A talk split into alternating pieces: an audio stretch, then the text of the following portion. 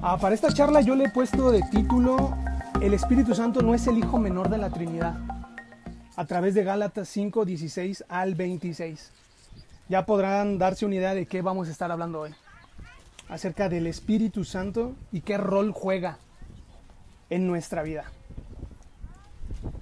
Ah, el Espíritu Santo es más que una fuerza cósmica, el Espíritu Santo es más que un mover, es más que una fuerza extraña que tiene que ver con chakras o con vibraciones. El Espíritu Santo no es eso. El Espíritu Santo es la representación misma de Dios en la tierra. Este será uno de esos pasajes a lo largo de, todas las escrituras que nos ayudarán a equilibrar nuestra teología y nuestra práctica. La semana pasada Atanasio nos explicó un poco eh, que la carta a los Gálatas fue escrita con el propósito de refutar a los judaizantes, ese círculo extremo de los judíos que enseñaban que los cristianos gentiles tenían que someterse a las leyes y a las tradiciones judías, además de creer en Cristo Jesús. No solo era creer en Jesús como el autor y consumador de su fe, sino que tenían que guardar las exigencias de la ley. Sin duda, este era un evangelio diferente al que Pablo les había predicado. Aquí está el propósito de la carta, refutar estas falsas enseñanzas, ir en pro de la verdad del evangelio. Hace un rato Atanasio les preguntó que si ya habíamos, que si estábamos leyendo Gálatas, más de alguno mencionó que sí. Haciendo un zoom hacia afuera, habiendo ya leído completamente Gálatas, podemos decir que la salvación y o transformación en la vida cotidiana es por la gracia de Dios. No es por lo bueno que nosotros seamos, no es por mi gafet profesional que yo tenga, no es por mis títulos, no es por mis tierras, por mi chequera. La salvación y transformación de Dios es por su gracia, depende de Él. Ojo, mediante la fe en Cristo Jesús. No es fe en la fe, es en Cristo Jesús y nada más. De ahí depende nuestra salvación. Así que les voy a invitar a que podamos abrir todos a la carta a los Gálatas, Gálatas 5, versículos 16 al 26. Repito, Gálatas 5, 16 al 26. Voy a leer en la nueva versión internacional y te voy a pedir ahí que tú puedas eh, leer con tu vista, por favor. La nueva versión internacional tituló así La vida por el Espíritu. Y dice Pablo, Así que les digo, a quien le dice a los Gálatas, así que les digo, vivan por el Espíritu y no seguirán los deseos de la naturaleza pecaminosa, porque ésta desea lo que es contrario al Espíritu, y el Espíritu desea lo que es contrario a ella, a la naturaleza pecaminosa. Los dos se oponen entre sí, de modo que ustedes no pueden hacer lo que quieren. Versículo 18. Pero si los guía el Espíritu, dice Pablo, no están bajo la ley. ¡Boom! Las obras de la naturaleza pecaminosa se conocen bien y las enumera Pablo a continuación. Inmoralidad sexual, impureza y libertinaje. Versículo 20. Idolatría y brujería. Odio, discordia, celos, arrebatos, rivalidades, disensiones y sectarismos y envidia, borracheras, orgías y otras cosas parecidas. Les advierto ahora, como antes lo hice, que los que practican tales cosas no heredarán el reino de Dios. Versículo 22. En cambio, el fruto del Espíritu es amor, alegría, paz, paciencia, amabilidad bondad, fidelidad, humildad y dominio propio. No hay ley que condene estas cosas. Versículo 24, ojo con esto, los que son de Cristo Jesús, los que forman parte con Él, han crucificado la naturaleza pecaminosa con sus pasiones y deseos. Uf, se me enchinó la piel. Si el Espíritu nos da vida, andemos guiados por el Espíritu. Versículo 26 y último. No dejemos que la vanidad nos lleve a irritarnos y envidiarnos los unos a los otros. Pablo inicia su discurso presentando a dos luchadores. ¿A cuántos de ustedes les gusta la lucha libre? Yo crecí con eso, viendo al Santo, a Blue Demon y demás, ¿no? Me imaginé a estos dos contrincantes. En una esquina estaba la carne. Sale ahí victoriosa la carne. Y en la otra esquina estaba el espíritu. Dos fuerzas que se contraponen. Dos cosas distintas. Esto nos, tiene que, llevar a preguntarnos, ¿qué es la carne? Hemos escuchado muchas veces que nuestra carne, que la concupiscencia, que nuestros deseos, bueno, a lo largo de Gálatas la carne tiene varias connotaciones. La primera, en algunos contextos en Gálatas, Pablo señala que la carne tiene que ver con el ser humano. Esto lo podemos ver en 1.16, en 2.16 y en 4.13. En otros contextos, Pablo trata de un poder que arrastra a cometer acciones en contra de la propia voluntad. Son esos deseos, como dice la carta de Santiago, que se originan en, nuestra propia carne, en nuestros propios deseos. Luego da a luz esos deseos que contienen decisiones malas. Jesús también lo deja ver en el Sermón del Monte como el homicidio, nace de ahí hablar mal de una persona, ¿no? A tal grado que la matas. Gálatas habla de estos dos, al menos de estos dos eh, connotaciones de carne, el ser humano y esos deseos internos que nos llevan a cometer cosas contra nuestra voluntad. Ojo con esto, la carne está íntimamente ligada a la mente, a los deseos internos, pero también a nuestras emociones. La carne lucha integralmente.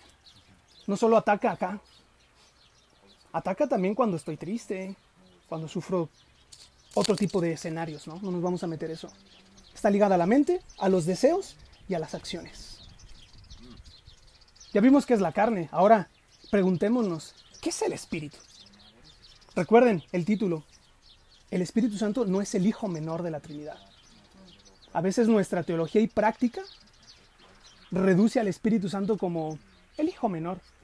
Confío en Dios el Padre y Dios el Hijo, pero el Espíritu Santo lo guardo en el cajón. De acuerdo a Pablo hoy, el Espíritu Santo es más que eso. Entonces, ¿qué es el Espíritu? El Espíritu Santo es la fuerza de Dios que capacita al creyente para vivir de forma agradable al Padre. Si hoy tú y yo somos vasos de honra, no es por mí, es en parte por el sacrificio de Jesús, pero es el Espíritu Santo que nos empodera, nos capacita y demás. Si hoy vivimos de forma agradable al Padre es porque el Espíritu Santo mora en nosotros. Romanos dice que ha sellado nuestra salvación. Imagínate, imagínate a los caballos. Mi, abuelo eh, en vida, él era charro y él tenía caballos, vivía de eso. Y mi abuelo una vez me invitó a que lo acompañara a ver cómo marcaban a los caballos. El Espíritu Santo también hace eso, nos marca, nos ha sellado. ¿Sabes? A lo largo del Nuevo Testamento, el Espíritu Santo nos deja ver su papel. Entre todos esos, el Espíritu Santo nos instruye, nos guía, nos dirige y nos da poder. ¡Wow! No está debajo de un cajón. El Espíritu Santo transforma nuestros deseos de hacer el mal, de hacer el mal, perdón, en un carácter que lleva fruto. Más abajo, en nuestra lectura vamos a ver de qué frutos estamos hablando. Ojo, el Espíritu Santo transforma nuestro mal en bien. Y lo podemos ver en actitudes que tienen que ver con el carácter del creyente como amor, alegría, paz, paciencia, amabilidad, bondad, fidelidad, humildad y dominio propio. Nueve cualidades que están relacionadas con nuestro carácter. La Reina Valera 60 traduce el vocablo, la palabra, la palabra peripateo, del griego peripateo, como anden. Algunos sinónimos podrían ser caminen, vayan, recorran. Eso, eso, eso lo traduce la Reina Valera, 60. La NBI lo traduce como vivan. Pero si te das cuenta están relacionados. Caminen, anden, vayan, convivan. Mientras vivimos, caminamos.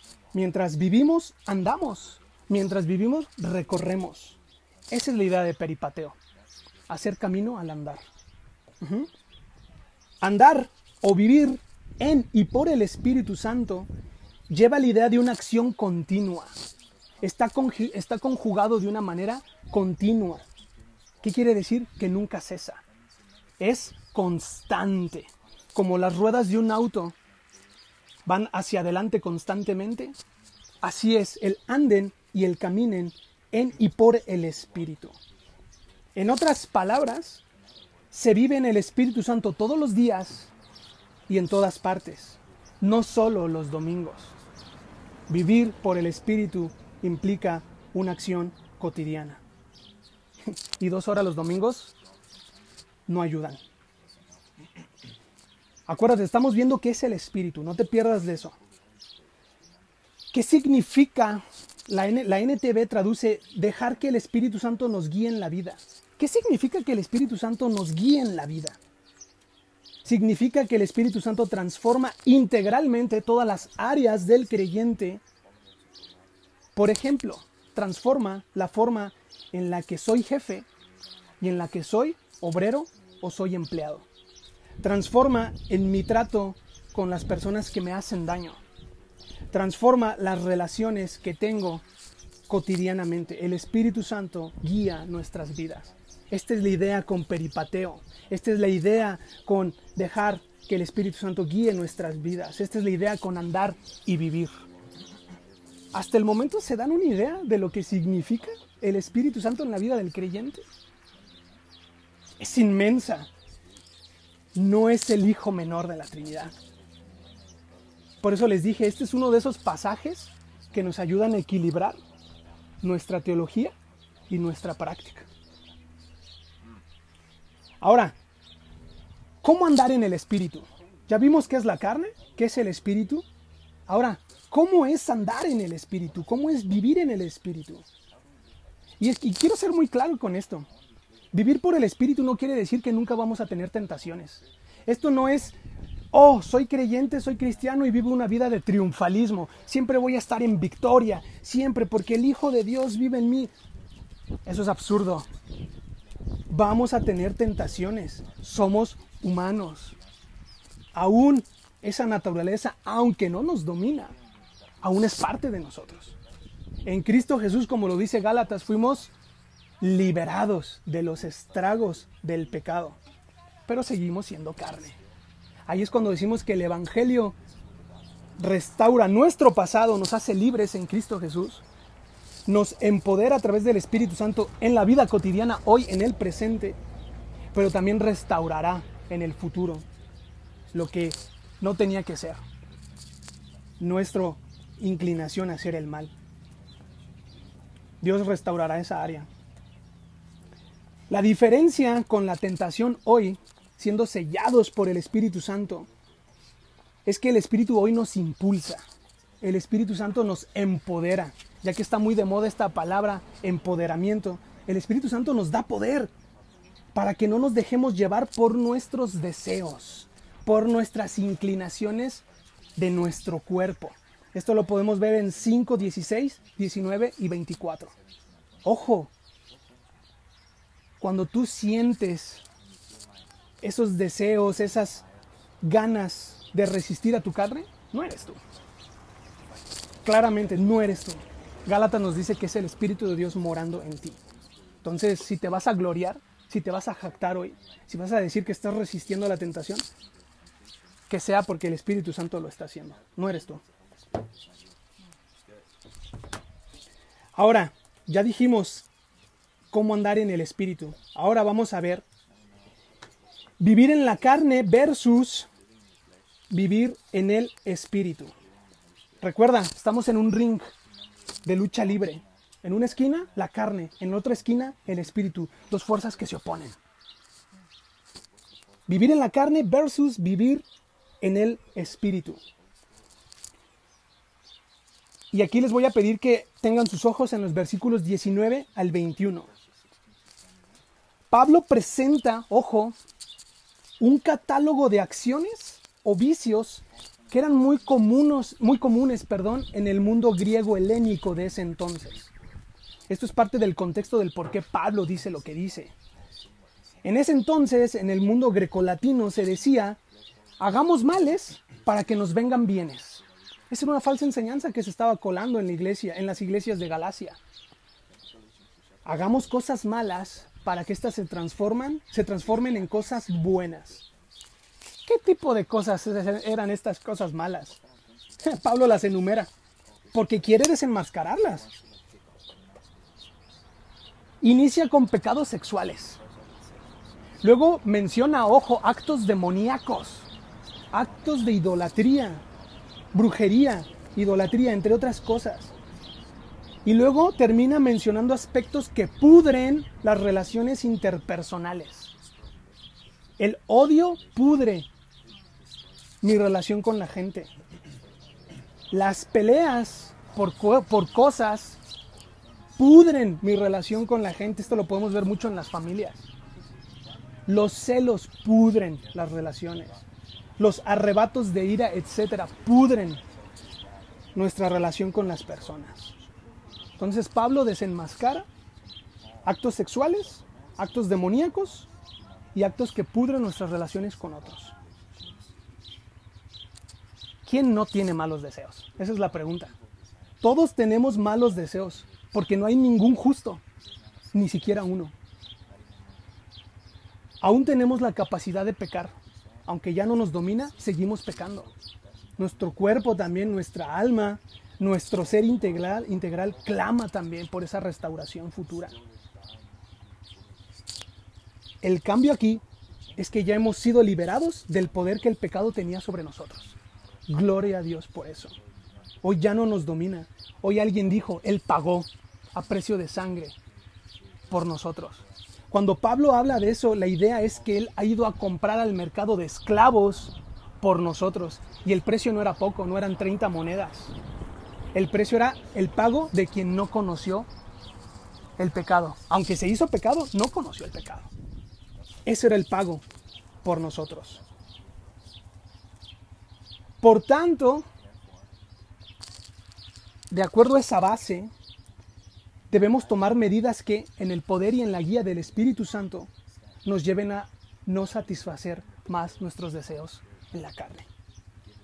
Y quiero reforzar esta idea con, con Jesús mismo.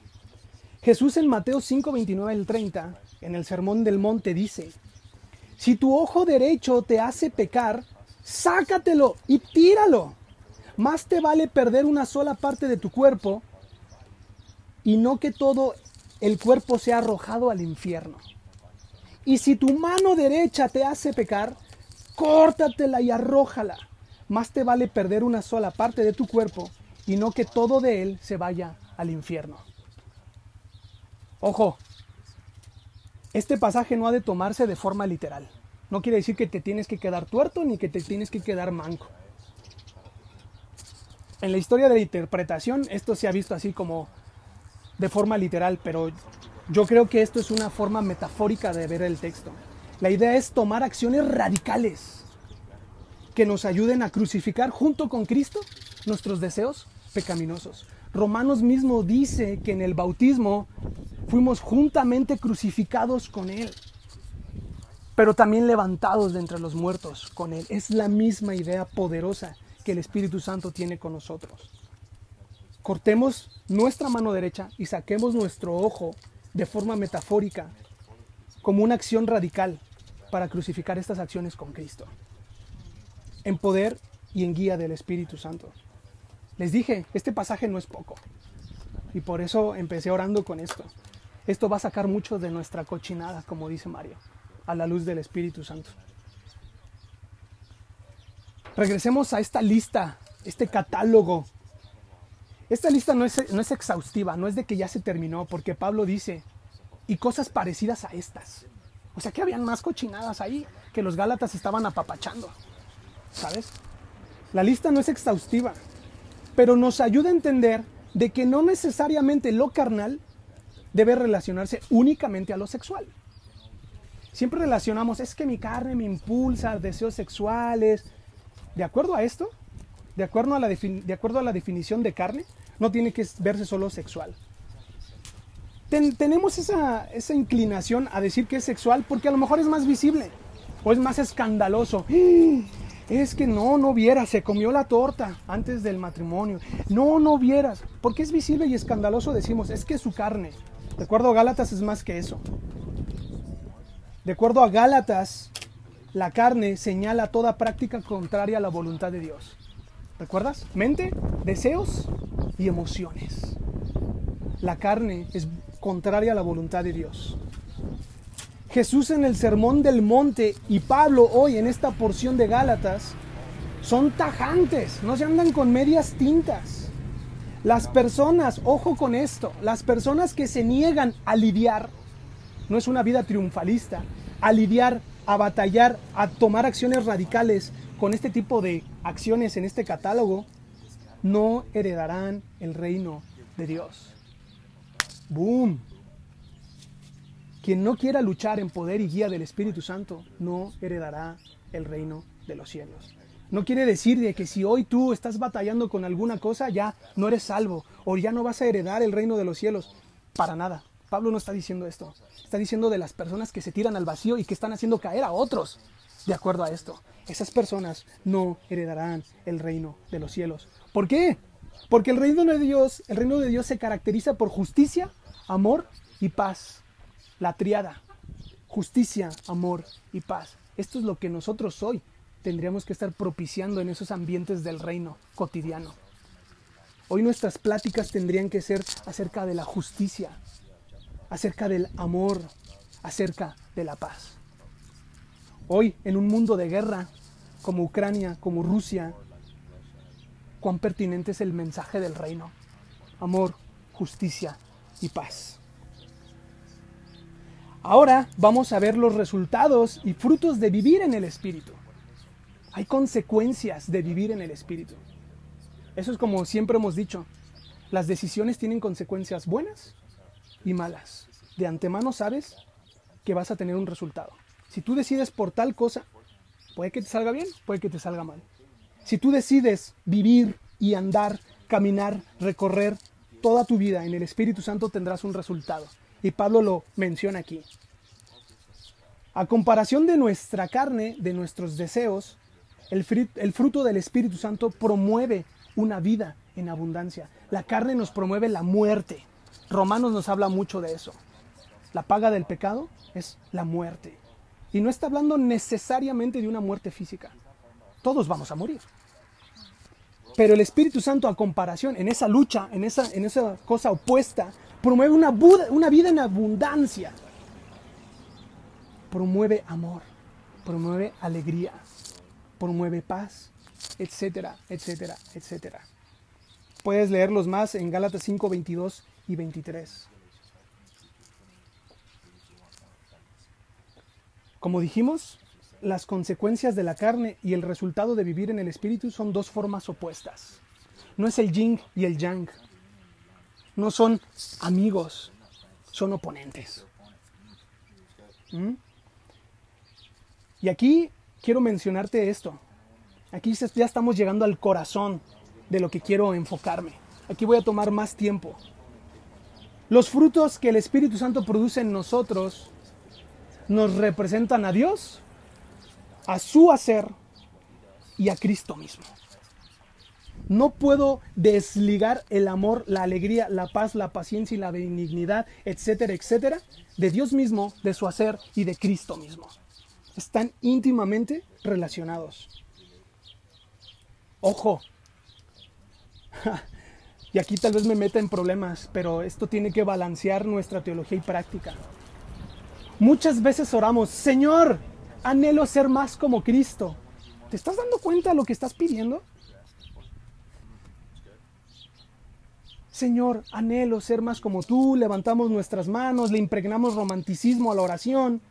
Sin embargo, obviamos que esto es un resultado de cultivar una vida diaria en obediencia al Espíritu Santo. ¿Quieres ser más como Cristo? Bueno, ahí está la fórmula. Obedece al Espíritu Santo. Y ya dijimos cómo se tiene que ver esto en la vida práctica. Crucificar nuestras malas conductas en Cristo Jesús. Esto también nos tiene que llevar a pensar a que si la clase de fruto que el Espíritu Santo produce en nuestra vida es un reflejo de Dios, de su hacer y de Cristo mismo, si no lo estamos modelando y reflejando, ¿qué clase de Dios estoy creyendo? Tal vez no le estoy creyendo, tal vez no le conozco. Recuerden, todos tenemos personas que genuinamente buscan de un Dios. ¿De qué clase de Dios estoy creyendo?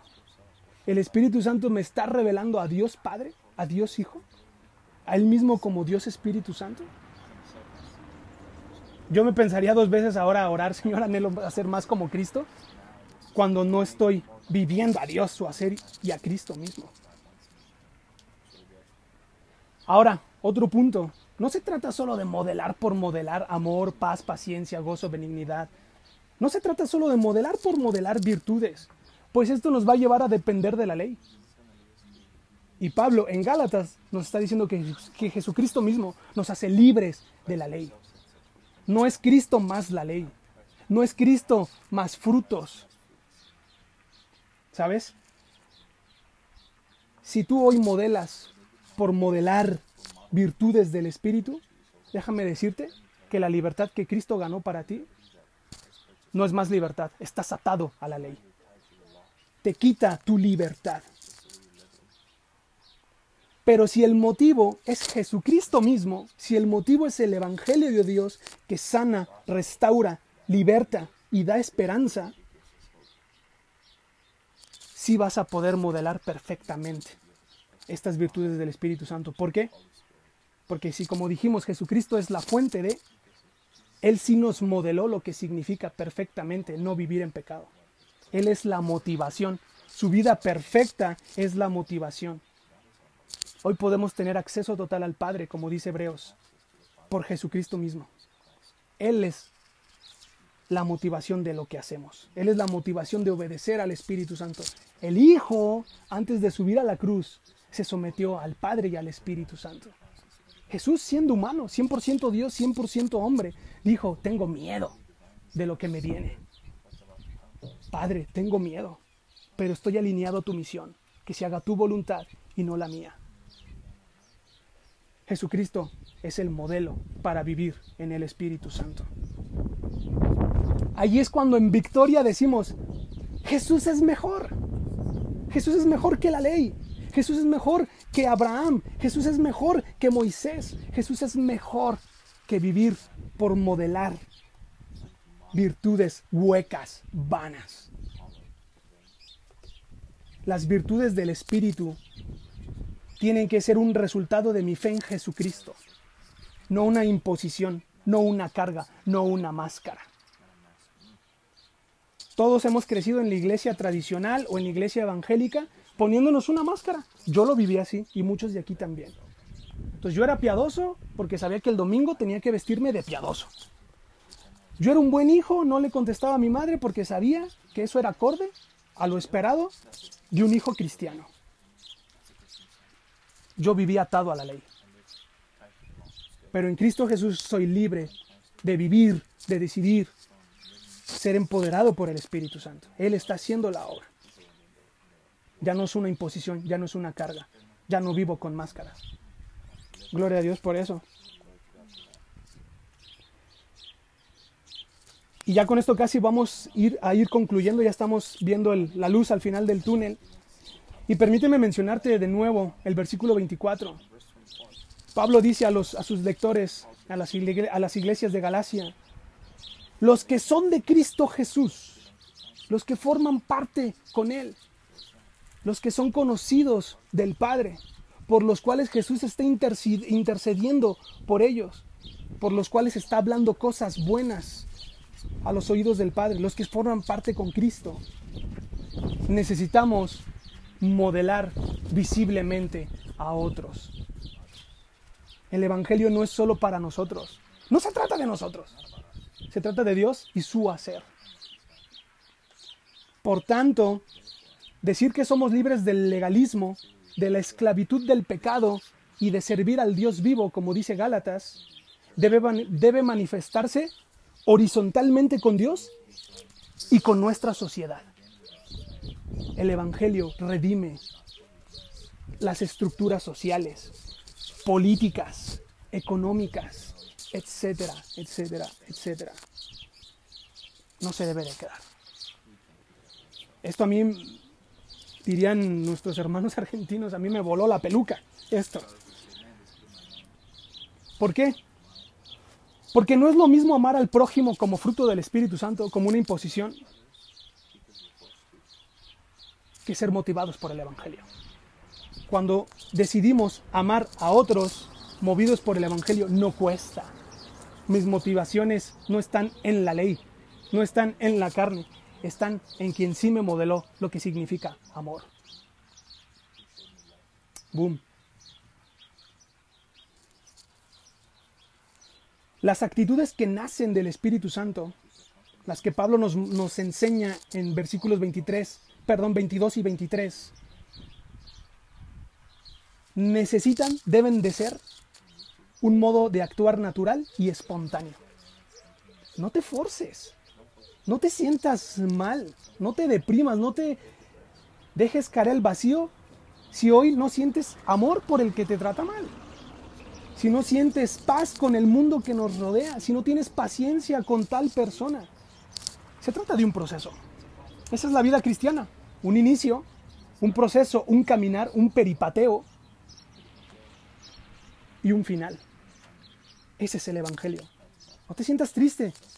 Mejor déjate ser lleno del Espíritu Santo de acuerdo a lo que hoy Pablo nos dice en Gálatas.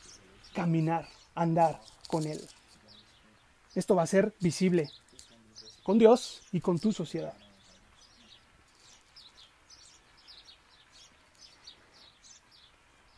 Mm, evangélicamente eh, hemos escuchado ese cliché que dice, quiero ser lleno del Espíritu Santo.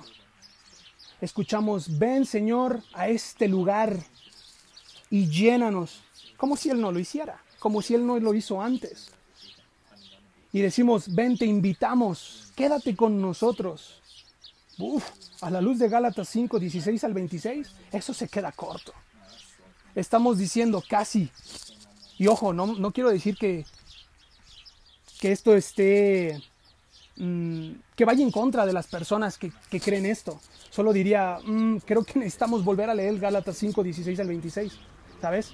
Necesitamos revaluar nuestra práctica. Decir, ven, te invito, es como decir, ven el domingo Espíritu Santo, pero de lunes a sábado, déjame vivir en la carne. Quiero vivir y andar contigo cuando me apetece. Si esa es la intención, si ese es nuestro mover, en vano que Jesús haya muerto en una cruz. En vano el hacer de Dios y su misión. Ser llenos del Espíritu tiene que ver con el deseo de escuchar su dirección y no la mía, no mi propia voluntad, la de Dios. Tiene que ver con la disposición a obedecer la palabra de Dios, no la palabra de mi pastor o teólogo de moda, no la palabra de tal persona, la palabra de Dios, obedecer. No una tradición reformada. Tiene que ver con la sensibilidad de discernir entre mis sentimientos y el mover de Dios, su actuar. Porque también eso puede ser un error hoy con nosotros. Pensar que el Espíritu Santo me está moviendo cuando son mis intenciones. Es que el Espíritu Santo me dijo. Bueno, volviendo a lo que Pablo hoy nos dice, está muy claro cómo el Espíritu Santo se mueve y actúa, cómo te invita a caminar y andar con Él. Revaluemos, reflexionemos, ¿no? Las escrituras son un medio también por el cual el Espíritu Santo nos va a guiar a vivir en su voluntad. Nos muestra su carácter y sus propósitos. Esta es también una buena instrucción a nuestros jóvenes aquí en la plantación. ¿Quieres conocer tu don? ¿Quieres conocer los propósitos de Dios para tu vida? ¿Quieres ir moldeando tu carácter? Yo te diría, necesitamos sumergirnos, introducirnos al poder del Espíritu Santo. Y ya lo dijimos, cómo escuchar su dirección, obedecer su palabra y discernir cuando soy yo, mi carne, y cuando es el Espíritu Santo. Y quiero terminar animándote y retándote a la vez. Vivamos en y por el Espíritu. Ya está ganada esa batalla. En el ring, la muerte ya ha sido subyugada. La muerte ha sido derrotada. Porque el Hijo de Dios resucitó al tercer día. Ni Mahoma, ni Buda, ni nadie más ha resucitado al tercer día con poder y gloria como lo ha hecho el Espíritu de Dios. Sigamos la guía del Espíritu Santo en cada aspecto de nuestra vida cotidiana. Es decir, sometamos al dominio del Espíritu Santo lo emocional, lo físico, lo social, lo intelectual, nuestro aspecto profesional y no solo lo espiritual. Somos seres integrales. La restauración del Espíritu Santo engloba todo lo del ser humano. No solo lo que evangélicamente hemos reducido como lo sexual. Esto hará que las palabras de Jesús estén de continuo en nuestra mente. El ser y el hacer de Dios motivará nuestras acciones. Y el Espíritu Santo, con gloria y poder, nos ayudará a crucificar los deseos egoístas de nuestra carne en esa cruz. Hoy somos libres del legalismo, del pecado y de servir al Dios vivo en poder del Espíritu Santo.